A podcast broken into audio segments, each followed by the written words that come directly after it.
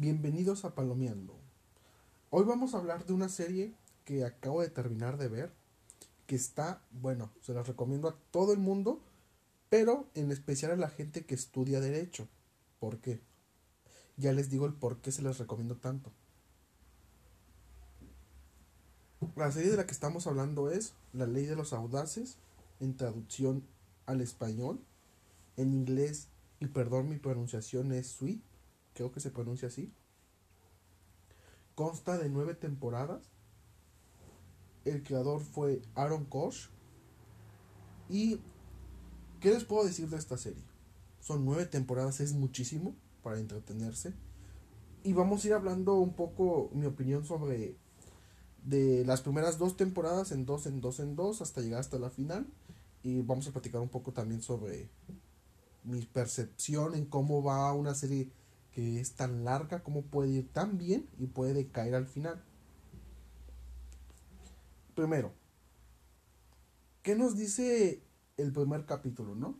Y un poco, vamos a leer un poco la sinopsis que viene en Netflix. Y dice que cuando, dice, cuando Harvey es ascendido y debe contratar a, una, a un egresado de la Facultad de Derecho de Harvard, elige a Mike, a Mike Ross. La cuestión es que Mike no es abogado. Y esa es la trama de... o la trama principal, ¿no? De la serie. Primero, Harvey. ¿Quién es Harvey? Bueno, en la serie te pintan que Harvey es un abogado súper exitoso, que jamás pierde un caso, con un ego súper, súper grande, arrogante, mujeriego, y que trabaja para una firma de abogados muy importante. Y Mike es un chico que tiene memoria fotográfica, eso es importante recordarlo, y también le dan mucho valor a, esa, a ese talento, por decir así, en toda la serie. Pero Mike se ha desviado a lo largo de su vida. Perdió a sus padres, bueno, un montón de cosas, ¿no? Pero llega el, llega el punto en que Harvey tiene que contratar a un abogado, a un asociado que esté junto de que sea su ayudante, por decir así. Y ya saben, ¿no? Están empieza con que están en un hotel y sin spoilar mucho el piloto, que dura bastante, dura hora y media creo, lo contrata a Mike Ross sin ser abogado. ¿Qué es lo que me gusta de la primera temporada? Es el desarrollo del personaje de, de Mike. O sea, tenía mucho tiempo, y eso que he visto muchas series de este tipo, en que un personaje fue, tuviera un desarrollo tan bueno al inicio de, una, de la primera temporada. Porque te lo pintan con que es un talentoso de la abogacía, pero no es abogado. Y asimismo, en la primera temporada te, muestran todas las dificultades que él tiene para adentrarse en el mundo de los abogados. Los, las peleas, los litigios, los juicios. Pero tampoco te lo ponen en bandeja de plata diciéndote que puede resolver todo. No, no, no sí es muy talentoso, pero tiene que aprender cómo moverse en ese mundo al que él no estaba acostumbrado. Él estaba acostumbrado a fumar marihuana y a pasar exámenes de otras personas y venderlos en mil dólares. Ese fue un poquito, un, una pequeño, un pequeño spoiler que di. Pero bueno. Y eso encontramos en la primera temporada de la ley de los audaces. Como un abogado egocéntrico, como Harvey, contrata a alguien que no es abogado, que es una persona muy humilde, que intenta relacionarse con los clientes, entenderlos de manera sentimental, interactuando como el bueno. En su contraparte Harvey, todo lo contrario, arrogante, prepotente, egocéntrico, y que tiene un, juego de diálogos, un intercambio de diálogos que que nunca lo había visto. Un montón de referencias a series de los noventas, películas de los noventas, de los ochentas. Y que los diálogos son estupendos. ya sé que suena repetitivo, pero tienen que verla. Deja frases, deja citas que, que quisieras grabarlos y publicarlos en tu muro de Facebook o Instagram. Yo he visto mucho que en TikTok ponen este tipo de frases, ¿no? ¿Cómo debe ser un abogado en tres simples frases? Y te ponen un clip de la ley de los audaces, porque de verdad, el intercambio de diálogos es muy bueno. Pero bueno, ¿qué vemos en la primera temporada? Que no he dicho nada, absolutamente nada en cinco minutos. Mike empieza intentando involucrarse en este mundo de abogados sin ser un abogado, pero teniendo mucho talento, mucho conocimiento, pero dándose cuenta que el mundo de la abogacía, por decirlo así, es muy aterrador, porque él intenta ser una persona buena, y de hecho él es una persona humilde, trabajadora, que les digo, se intenta relacionar con el cliente totalmente contrario a Harvey. Entonces, en esta temporada vemos como que su desarrollo y ese choque que hay entre ideologías entre ellos dos, que son los protagonistas, pero cómo Harvey actúa como un papá, le va enseñando, lo va creando para el futuro. Y ya, tenemos conflictos entre litigios, juicios, personajes que van entrando ahí como antagonistas, muy buenos, jamás te aborres, jamás, jamás cada caso nuevo que va apareciendo en la, primera temporada es lo vuelve más interesante, pero sin perder el eje principal no de la trama, que es que Mike no es abogado. Y se nos presentan varios personajes secundarios. Uno de ellos es Luis, no sé, sí creo que se llama así, Luis, que me pasó a mí algo muy raro, y ya eso lo hablaremos en temporadas más más adelante. Pero en la primera temporada te lo ponen como un patán, como un misógino, también muy arrogante, que, que, es muy bueno en lo que hace. Él es abogado fiscal en temas financieros, en, la, en el despacho en el que trabajan Harvey y Mike. Pero él siempre quiere ganarle a Harvey. Son como que es el antagonista de Harvey. Y Harvey, con esta actitud, les digo, de arrogante, siempre intenta humillar y menospreciar a, Luis. Es un personaje que, que a lo largo de toda la serie terminas odiando, terminas amándolo, terminas sintiendo pena, pero en la primera temporada terminas odiándolo, porque es muy hijo de puta con Mike. Así que ese es como que un personaje secundario muy, muy bueno que tiene como que esa faceta bipolar de cómo cambia de, personalidad. Las acciones que comete siempre son por este arrebato sentimental que tiene de ganarle y de demostrarle a los demás que es mejor que Harvey. Y lo, llega, lo lleva a cometer un montón de errores y a traicionar a sus propios amigos. Pero bueno, eso sigue más adelante. Otro personaje secundario que también es espectacular y quisiera conocer a alguien así en mi vida privada, es Donna, la secretaria de Harvey. Concretamente secretaria jurídica. Igual, la actriz que la interpreta tiene un carisma. Creo que es posiblemente el personaje con más carisma de la serie. A lo largo de nueve temporadas que hay un montón de personajes secundarios es, el que, es la, posiblemente la que tiene mayor carisma. Sus diálogos son impresionantes en el sentido que son súper cómicos, son súper irreverentes, llenos de sarcasmo, a veces de arrogancia. Se lleva con todo el mundo. Y Harvey no puede vivir sin ella. Y cuando digo que no puede vivir sin ella, entra un conflicto que podemos ver como en la cuarta, quinta temporada.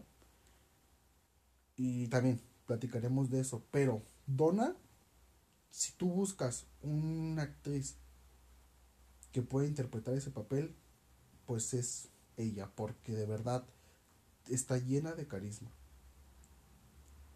Otro personaje también secundario es esta Rachel. También otro personaje muy bueno, me gusta mucho, con mucho carisma.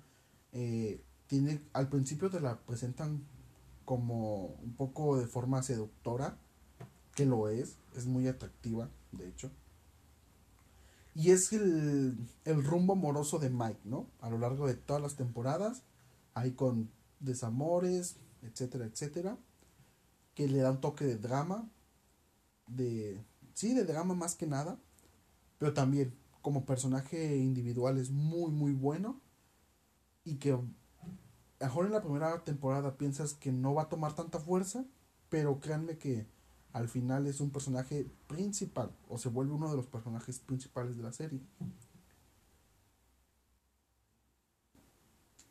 Y sí, esa es la primera temporada. Yo sé que no, no he hablado mucho de lo que se ve en trama en sí, porque pues tampoco quiero spoilarles. Se las recomiendo.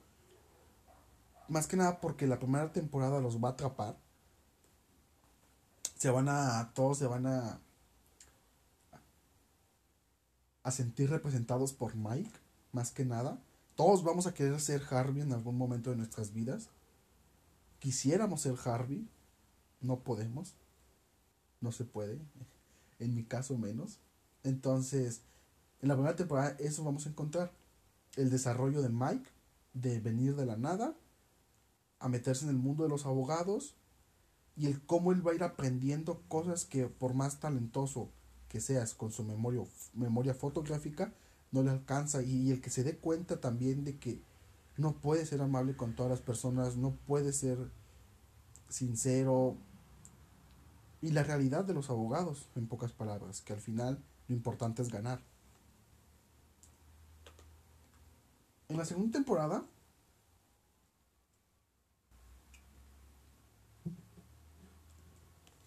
es un poco, no, no un poco más de lo mismo, pero sí ya profundizando las relaciones que se habían dado en la primera temporada. En este sentido, Harvey con Mike ya hay una dependencia. Ya Harvey se empieza a sentir, a darse cuenta y a sentir que Mike es no su no es como su hijo, porque jamás llega a una relación así, pero sí su primer amigo, teniendo en cuenta que Harvey jamás había tenido un amigo. Entonces es su primer amigo, la persona de confianza, el que jamás esperaría que lo traicione, Kof, Kof. También podemos ver el desarrollo de personajes como Rachel, que ya se empieza a involucrar sentimentalmente más con Mike y empieza a haber conflictos por este secreto que lo mantienen en secreto todavía, el que él no es un abogado, o sea, es un fraude, trabaja en una firma muy importante en Nueva York siendo un fraude entonces él se lo oculta.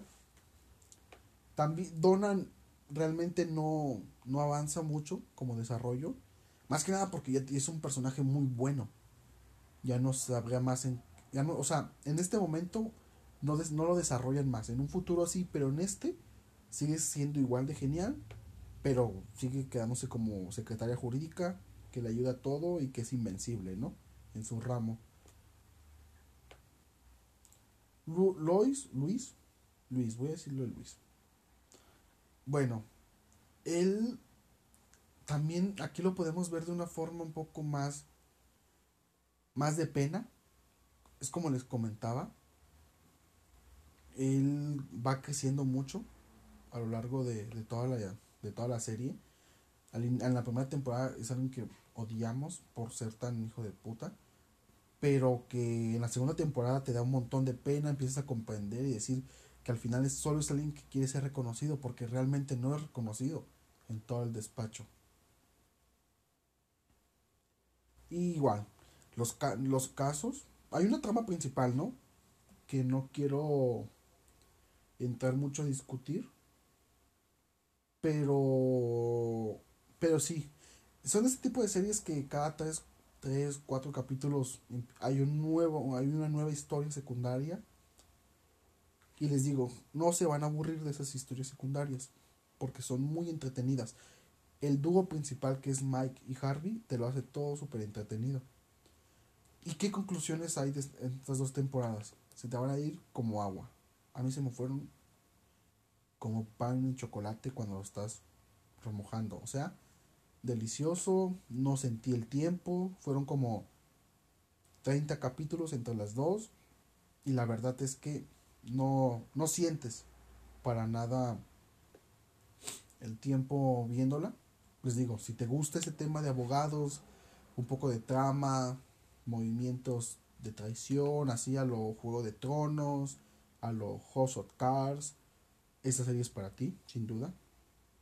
Igual, si no eres abogado o no estás estudiando para ser abogado, tampoco es que usen tecnicismos muy complicados. Al final, a lo largo de la serie, te van explicando qué es cada uno de ellos.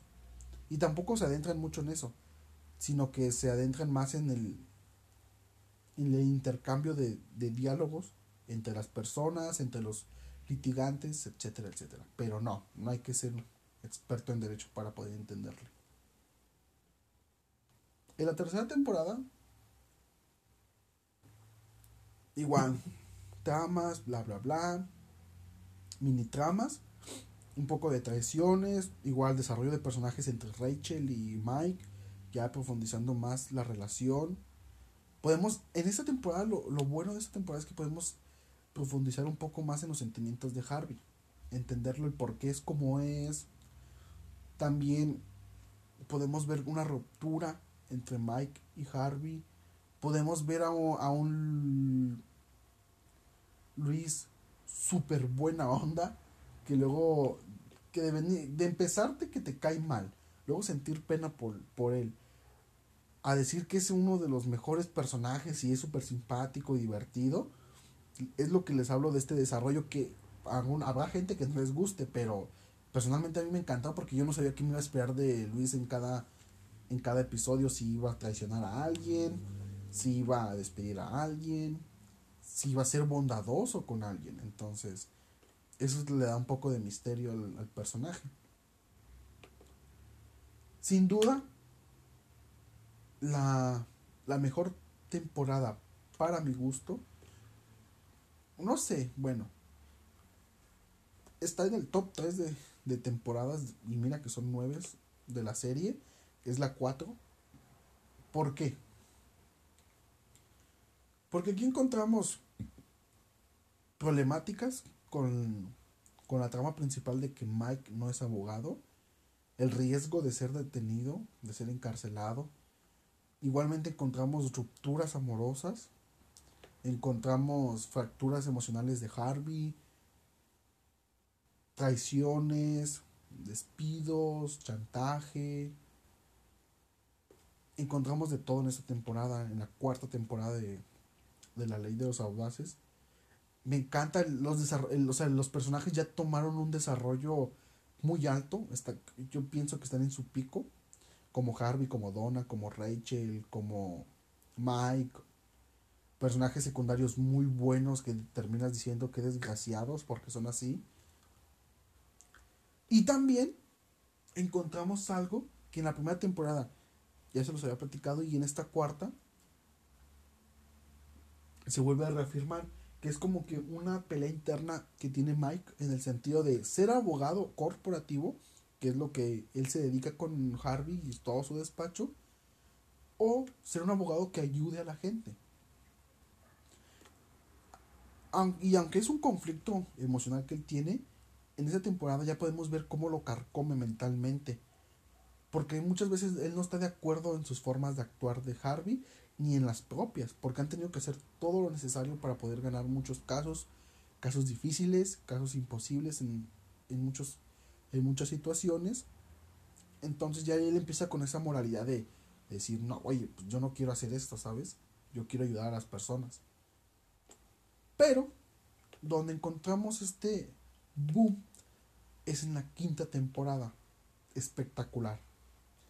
Totalmente espectacular esa temporada. Aquí ya los personajes en la anterior ya estaban en, su pico, esta rebasaron ese pico. Encontramos un montón de, de traición, encontramos muchos juegos mentales, encontramos también un conflicto emocional que les comenté entre Mike, entre Harvey, la desconfianza y el boom de la trama principal, que no les voy a decir cuál es. Solo recuerden que Mike no es abogado y es delito. Y, y al final de esa temporada es como, ¡buah! Toda la mentira que habían creado, mentiras tras mentiras, para ocultar una mentira, les explotó en la cara. Y después de venir ganando, porque siempre ganaban, siempre sin importar la situación, aunque fuera tan difícil y complicada, siempre terminaban ganando el dúo dinámico de Mike y Harvey.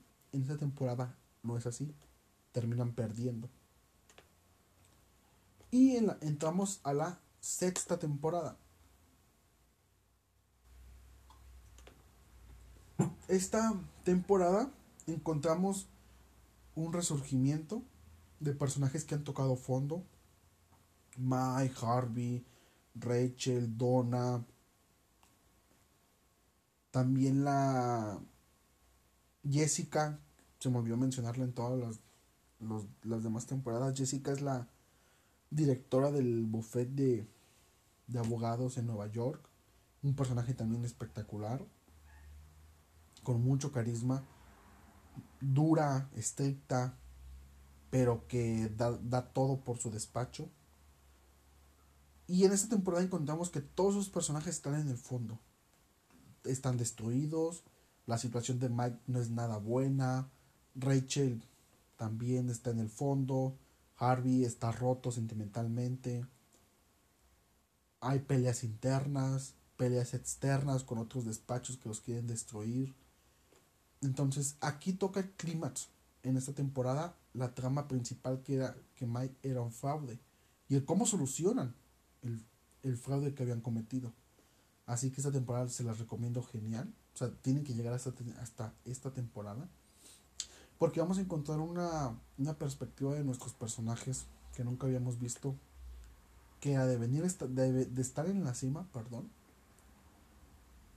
están en el fango y, tienen que levantarse al final. Y entramos a la séptima temporada.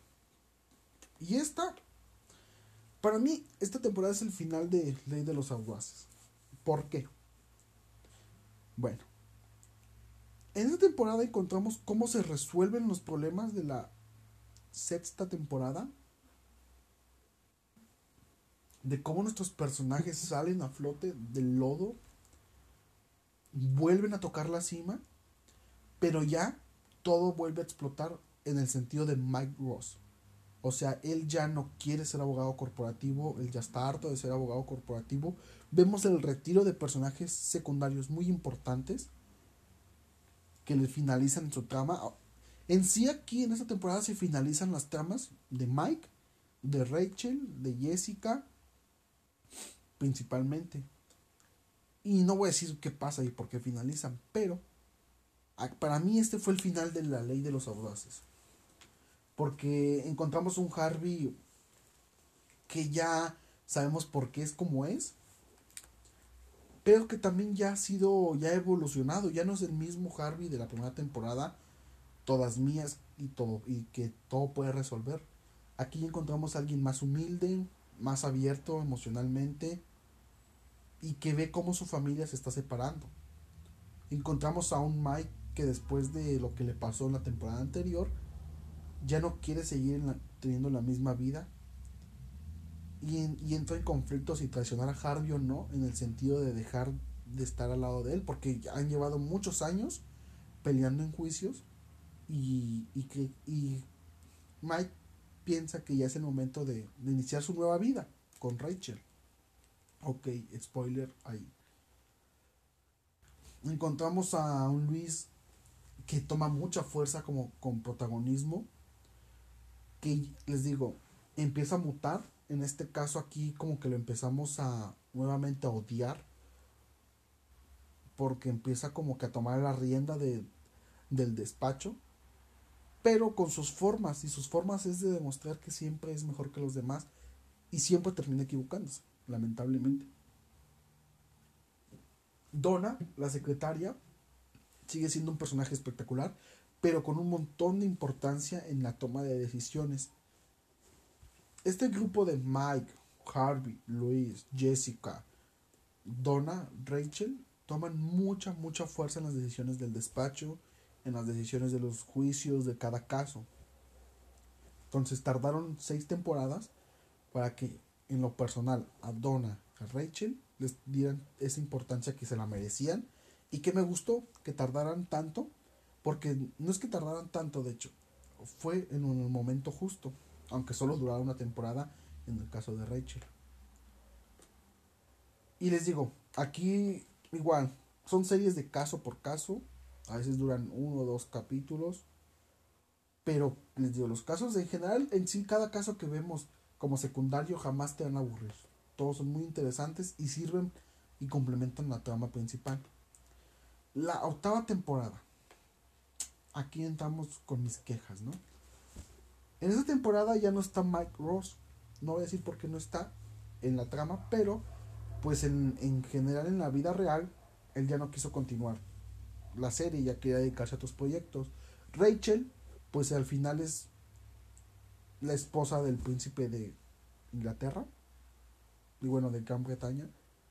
No tengo el nombre ahorita, la verdad. Les digo, todo esto es súper hablar y no investigar. Pero ya no pudo continuar en la serie. Entonces Mike y Rachel ya no los vemos más.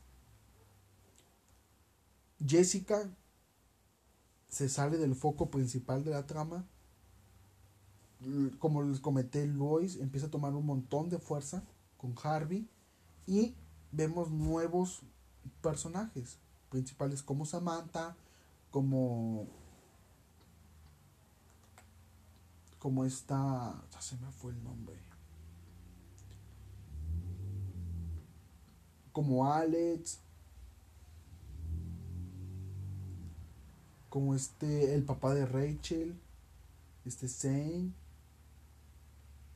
Katrina también que es un personaje Katrina Katrina Bennett es un personaje que salió en la primera, segunda temporada. Y que es un poco relegado, pero también toma mucha, mucha fuerza. Ya en, la, en la penúltima temporada. Y en la última temporada de La Ley de los Audaces, la verdad es que se vuelve un poco, no aburrida, pero ya no es lo mismo vuelve Mike, ahora enfrentándose contra Harvey, porque él ya trabaja en otro despacho, en otra ciudad, pero hay un caso en que los pone, que los pone a enfrentarse. Eso está interesante, pero, pero Mike ya no aparece tanto en la temporada. De hecho, su reaparición en esta temporada final es como hasta el octavo capítulo, algo así, entonces ya no pues sí, ya no le dan protagonismo. Lois se vuelve un personaje espectacular. Como les comentaba, empiezas odiándolo, empiezas sintiendo pena, luego empiezas sintiendo amistad, luego terminas amándolo. Un 10 a los guionistas por eso. Nos regalaron un personaje que puedes amarlo, odiarlo tantas veces y no te hartas. Un Harvey ya, nada parecido al Harvey de la primera temporada un Harvey abierto emocionalmente, relacionado con alguien que siempre estuvo con él y nunca lo abandonó, no spoilers. Y un Mike que, que sí, se dedica a ser un justiciero de la justicia, válgame la redundancia, pero que ya no, pues sí, ya, pierde el toque. ¿Y por qué pierde el toque esta última temporada? Que sí tuvo un final muy bonito y se cerraron todas las líneas argumentales, pero pierde el toque porque lo interesante de toda la ley de los audaces, y entrando en conclusión del episodio, es el hecho del dúo dinámico que era Mike y Harvey. Sí, hay, hay personajes muy buenos como antagonistas, como secundarios, Donna, Jessica, Luis, Rachel, pero el alma de la serie es Harvey y Mike. Y, y, pudimos ver, o sea, la serie nos da el desarrollo de, los dos juntos. Vemos cómo su relación se va formando, se va haciendo cada vez más fuerte. Cómo Harvey le va enseñando un montón de cosas, un montón de sabiduría en el mundo del abogado. Cómo Mike va aprendiendo de él. Cómo le recrimina a Mike en tono de, de hijo a padre por muchas situaciones en que Mike no, en que Mike no está de acuerdo Como Harvey, sin importar las veces que Mike falla, él le sigue perdonando todos sus errores porque quiere estar con él. Cómo antepone sus sentimientos por Mike, de esta paternidad que, que se puede ver en la serie, a sus emociones o a sus, a sus relaciones amorosas con, otros, con otras personas. Y eso le da un toque, no sé. Les digo, a mí me encanta, me encanta ese dúo.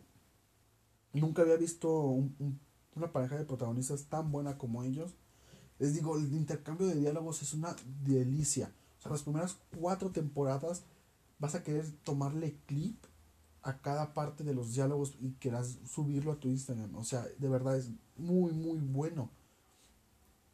Son muy divertidos.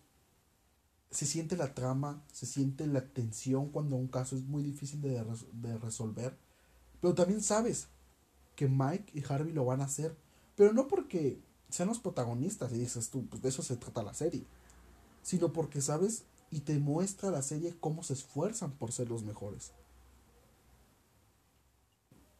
Este rompimiento emocional que tiene Mike en si ser un buen abogado exitoso o ser un abogado que se dedique a defender a los buenos. El, el si tú como persona como profesional debes sobrepasar la raya ética o la raya moral con tal de ganar. Todo eso en las primeras seis temporadas te lo muestran y te lo desarrollan de forma espectacular. ¿Con qué me quedo con esta serie para recomendárselas? Que si ustedes no quieren ver ya las últimas dos, no lo hagan. Más que el final, porque es muy bonito al final te gusta ver a, los, tus personajes favoritos cerrando de forma feliz. Porque sí es un final feliz al final, y al final y cuentas. Pero que debes de verlos por sus primeras seis temporadas. Y porque sus primeras cinco temporadas o cuatro van a ser un espectáculo. No te vas a aburrir. Y vas a querer estudiar derecho y andar en un Porsche del 67. Vestir trajes. Yo quiero vestir trajes como le, los viste Harvey, e irte a vivir a Nueva York.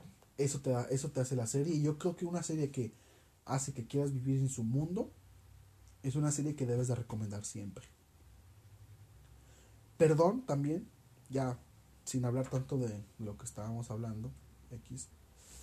Eh, es mi primer capítulo en el podcast. Como ven, yo no tengo un guion no me preparo mucho, debería de hacerlo. A lo mejor ahorita que escuche nuevamente esto lo haga. Pero no sé, me gusta hablarlo a lo freestyle, súper improvisado y que me salga lo que pienso, me puedo equivocar. Eh, recomienden la serie, recomienden este, este capítulo, este podcast. Si quieren escuchar a alguien que, pues que habla sin más, que da su opinión, que puede dar cosas negativas como el desarrollo de esta serie ya al final que fue más que nada por cerrar y que que es el problema de las series tan largas que se vuelve tan tan largo que es muy difícil de cortar y cuando lo cortas cortas mal. Espero que se pueda quedar bueno que primero que escuchen espero que no se queden ceros esto yo tengo el fe en que no va a pasar eso. Y el siguiente, la siguiente serie de la que vamos a hablar va a ser de House of Cards. Otra serie espectacular. La voy a volver a ver para poder hablar. Intentaré estar más preparado en datos y un poco de estadísticas así. Hacerlo un poquito más profesional. Ya es una serie que ya vi hace tiempo. Les digo, la voy a volver a ver para poder hablar de ella con más frescura. Y tal vez el tercer episodio sea de anime, ¿por qué no? O de alguna película. Actualmente estoy viendo Gambito de Dama, pues, también muy buena serie, un miniserie, también voy a hablar de ella. Otras series que están allí próximas que me gustaría tocar con nosotros, bueno, con ustedes es la de Sobreviviente Designado, es una serie que también me gustaría contarles mi opinión sobre ella. Y, y ya, sería todo de mi parte. Espero que les haya gustado. No les haya hecho un derrame cerebral por escucharme tanto tiempo. Y listo. Vean, Ley de los Audaces. Veanla. Tomen clips, suban a TikTok. Y por favor, compártanlo. Gracias.